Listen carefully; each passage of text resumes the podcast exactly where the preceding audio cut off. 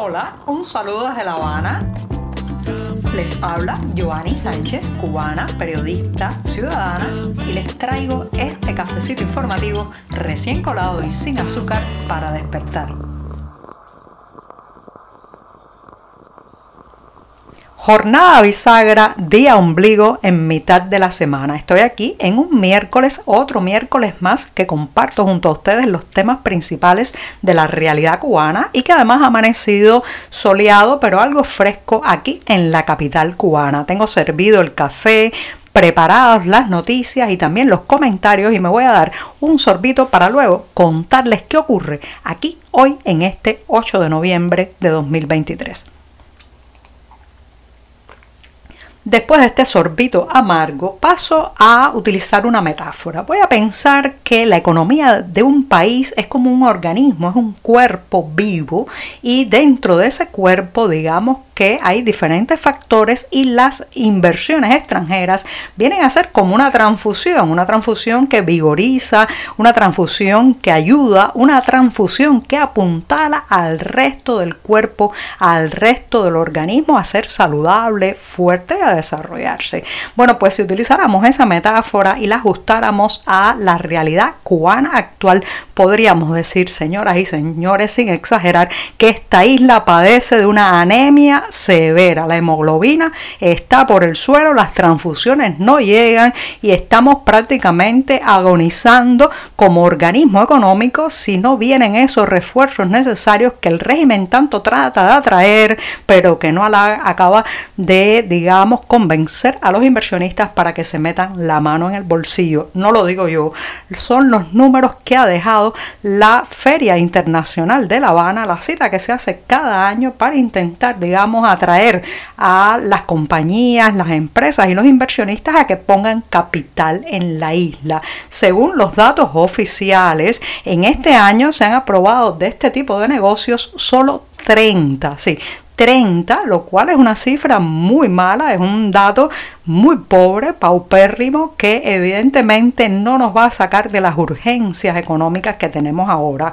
Aunque la ley de inversión extranjera que está vigente actualmente entró en vigor desde 2014, bueno, pues de esa fecha hasta ahora han sido 334 los negocios aprobados, aprobados como inversiones extranjeras, una media de 37 anuales. En esta cifra, además, no dicen los que después de ser aprobados e instalados en la isla, renunciaron a eso, tomaron sus maletas y volvieron a su país de origen. Ahora también se sabe, según los datos que han salido de esta, esta cita de inversionistas en La Habana, que desde la creación de la Zona Especial de Desarrollo de María, en la obra faraónica de Raúl Castro, que ya ha cumplido 10 años, bueno, pues desde ese momento solo se han captado 3.500 millones de dólares cuando debieron ser alrededor de 2.000 500 millones anuales. O sea, en 10 años apenas han superado lo que debió ser un año de ganancias con esta zona especial de desarrollo. Eso nos deja en la misma metáfora con la que comencé este tema, la fragilidad, la, eh, el estadio crónico de enfermedad que tiene la economía cubana. ¿Por qué los inversionistas no vienen? Eso lo sé yo, lo sabe usted y lo saben ellos allá arriba. No vienen porque no tienen suficientes eh, garantías de preservación de sus propiedades y sus negocios. No vienen porque hay un caos financiero dado por la duplicidad de monedas, la caída del peso cubano que no da confianza para invertir aquí. No vienen porque temen un corralito, porque temen una confiscación, porque el historial punitivo del régimen cubano hacia los empresarios, hacia la clase media, hacia los emprendedores es muy largo y con muchos detalles de, digamos, rapacidad oficial sobre ellos y sus propiedades. Y no vienen sencillamente porque hay otros destinos donde el dinero está más seguro y progresa mejor. Esas son las enseñanzas que nos ha dejado la Feria Internacional de La Habana. La anemia, la falta de hemoglobina económica parece que pica y se extiende. Hace unos años, cuando el voluntarismo estaba con más fuerza instalado en la sociedad cubana y además el régimen controlaba aún más, digamos, todos los resquicios de la vida, era común ver unas asambleas que se hacían tanto en centros laborales como también a nivel de barrio, donde las personas renunciaban ya fuera a un día de salario, quizás algún tipo de prebenda, producto de la canasta básica, en una campaña oficial que era imposible quedarse al margen y decir que no. Así, las personas sabían que el día que te quitaran una libra de azúcar o una libra de arroz de la canasta básica, esa nunca más iba a regresar al mercado racionado. De ahí las caras de, eh, digamos, obligatoriedad que no se podía decir que no, las caras de resignación que se veían en muchas de estas asambleas. Pues en estos días, señoras y señores, hemos vuelto a vivir un capítulo de esas asambleas porque los productores de arroz de Villa Clara fueron citados a reuniones en las que tuvieron que renunciar de manera unánime y sin poder decir que no a la cuota de arroz que les venden por el racionamiento a ellos y a toda su familia, o sea, las familias que están inscritas en su núcleo familiar. Esto nada más que hay que ver las fotos de esas personas con caras largas, miradas de yo no lo quiero hacer, pero lo tengo que hacer porque, claro, uno dice si son productores de arroz deben tener el cereal a, a disposición de ellos cada vez que quieran, pero lo cierto es que la falta de fertilizantes, los altos precios de los insumos agrícolas, también, el problema con los riegos y otras tantas, eh, otras tantas dificultades que enfrentan los productores en esta isla, pues lastran muchísimo el desempeño de las cosechas arroceras. Así que muchos de los que renunciaron, me imagino cuando regresaron a casa, tuvieron que recibir de parte de sus familias las reprimendas, las quejas y las críticas, quizás hasta algún que otro grito salido de las cocinas por haber tenido que levantar la mano y decir que renunciaban a su cuota de arroz racionado que esto acaso va a cambiar la disponibilidad del producto, que estos arroceros no compren eh, el cereal racionado, va a dejar más libras de arroz disponible para la población, lo dudo. Al final se perderá y nadie las volverá a ver. Nadie sabe dónde quedarán, como aquellos días de salario, aquellas libras de azúcar a las que renunciamos antaño y que nunca, nunca volvieron.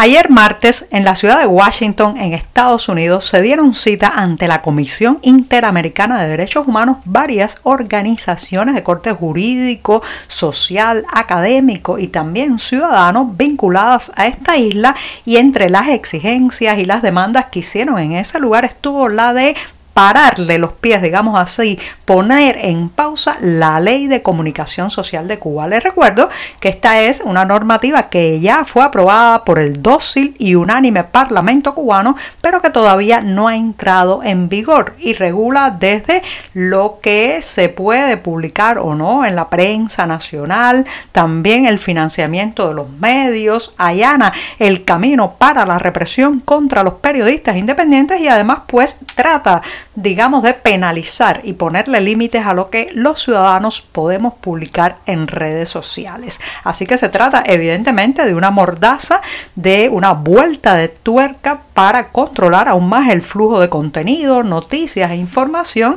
y eh, pues cerrarle el camino a todo intento de ejercer el periodismo de una manera autónoma, independiente o en paralelo al Partido Comunista. Pues ayer justamente esa ha sido una de las exigencias y entre los representantes de asociaciones como la Fundación para la Democracia Panamericana, Civil Rights Defenders y también Impulsa América, entre otras, en una audiencia pública sobre la libertad de expresión en Cuba. Esto fue el 188 periodo de sesiones que ha organizado la Comisión Interamericana de Derechos Humanos. Para los reporteros, los periodistas y los editores que aún vivimos dentro de la isla, esto no es un tema baladí, se trata de una cuestión no solamente de poder seguir, seguir ejerciendo nuestra ocupación, sino también de la protección y las garantías debidas para no terminar en la cárcel o en el forzados al exilio, por simplemente contar la Cuba profunda.